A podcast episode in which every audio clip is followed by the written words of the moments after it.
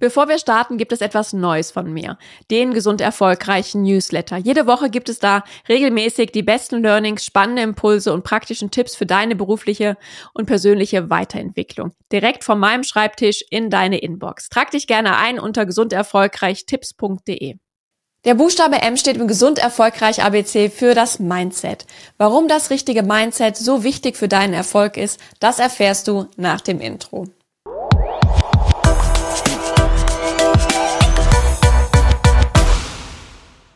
Hallo und herzlich willkommen zum Gesund Erfolgreich Podcast. Dein Leadership Podcast für mehr Energie, Erfolg und Lebensqualität. Ich bin Sarah Potempa und ich freue mich sehr, dass du heute wieder dabei bist. Denn heute möchte ich gerne mit dir im Buchstaben M über das Thema Mindset sprechen. Und warum das richtige Mindset so entscheidend ist für deinen beruflichen und privaten Erfolg. Und gerade in der heutigen Arbeitswelt ist doch für uns alle ein großer Veränderungsdruck spürbar. Und das kommt nicht nur allein von der digitalen Transformation, sondern auch wir müssen uns immer wieder selbst hinterfragen, wie wir mit den neuen Herausforderungen, mit neuen Problemen umgehen möchten. Und hier spielt eben einfach das eigene Mindset eine ganz große Rolle, wie wir eben an diese Herausforderungen herangehen. Aber was verstehen wir jetzt unter Mindset? Unter Mindset verstehen wir eben die Haltung und die Einstellung und die Denkmuster eines jeden Menschen. Und diese werden ganz stark davon geprägt, was wir bisher in unserem Leben erlebt und erfahren haben. Das ist somit der sprichwörtliche Rucksack, den jeder Mensch mit sich trägt und der einfach auch dadurch das Verhalten bestimmt. Denn durch, ja, dieser Rucksack ist quasi unser Filter, die Brille, mit der wir unsere Umwelt wahrnehmen und auch interpretieren.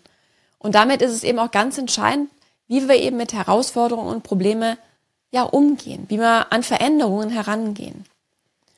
Ja, und diese Filter, durch die wir einfach auch die Umwelt wahrnehmen, also unser Mindset, ist einfach auch wichtig dafür, dass wir unser Gehirn entlasten, weil die Filter uns einfach ermöglichen, diese Komplexität unserer Umwelt zu reduzieren und schneller auch einfach Entscheidungen zu treffen, weil es einfach ganz klare Muster gibt.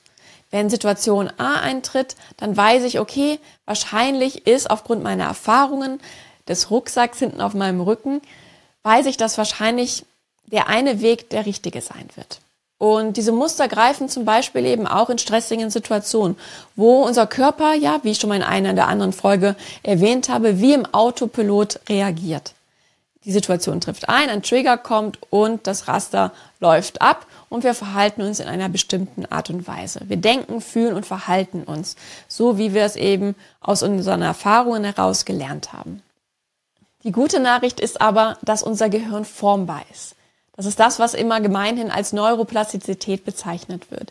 Wir können ja unsere Denkbahnen, die wir über viele Jahre entwickelt haben, verändern, neu vernetzen in unserem Gehirn, so dass wir ja uns weiterentwickeln, wachsen und uns in bestimmten Situationen eben auch anders verhalten. Das Mindset hat somit sehr viel mit dem eigenen Selbstbild zu tun. Und Dr. Carol Dweck hat hierzu sehr viel geforscht und hat ein wunderbares Buch geschrieben, was ich jedem nur wärmstens empfehlen kann. Das heißt Mindset und ich halte das gerne mal in die Kamera für die, die mich bei YouTube verfolgen. Und in diesem Buch beschreibt sie sehr schön, wie eine Veränderung in deinem Denken dazu führen kann, dass du dein volles Potenzial auch wirklich entfaltest. Und sie unterscheidet in diesem Buch eben zwischen einem Fixed Mindset und einem Growth Mindset. Vielleicht hast du einen der beiden Begriffe auch schon mal gehört. Und sie erforscht die unterschiedlichen psychologischen Denkweisen und wie die sich eben auf den persönlichen Erfolg und Misserfolg auswirken in Schulen. Und sie hat hierzu den Schülern eine unlösbare Aufgabe gestellt. Und die eine Gruppe von Schülern hat es als persönliches Scheitern genommen, dass sie diese Aufgabe nicht lösen konnte. Und die andere Gruppe von Schülern hat es eher angespornt. Und sie sahen, obwohl sie es auch nicht lösen konnten, es eher ja als Möglichkeit dazu zu lernen, daran zu wachsen. Und ihr ahnt es, die erste Gruppe hatte das sogenannte Fixed Mindset, eine sehr starre Art zu denken, und die andere Gruppe das sogenannte Growth Mindset. Aber was bedeuten jetzt die zwei Arten zu denken ganz konkret? Mit einem Growth Mindset bist du davon überzeugt, dass du in jedem Bereich besser werden kannst, dass du hier Fähigkeiten, die du vielleicht bisher nicht hast, erlernen und ausbauen kannst, wenn du eben nur trainierst und lernst. Und du siehst eben Fehler und Scheitern nicht gleich als persönliche Niederlage an, sondern eher als Chance, dich weiterzuentwickeln. Auch gerne in Bereiche, wo du bisher überhaupt gar keine Fähigkeiten oder Wissen hast. Und du hast somit ein sehr dynamisches Selbstbild, was sich sehr positiv daraus auswirkt für deinen beruflichen Erfolg, weil du das auch selbst in die Hand nimmst, weil du flexibel bist und auf die unterschiedlichen Situationen eben auch reagierst. Und im Gegensatz dazu bist du mit einem Fix-Mindset davon überzeugt, dass dir die Intelligenz oder ein bestimmtes Talent quasi in die Wiege gelegt wurde.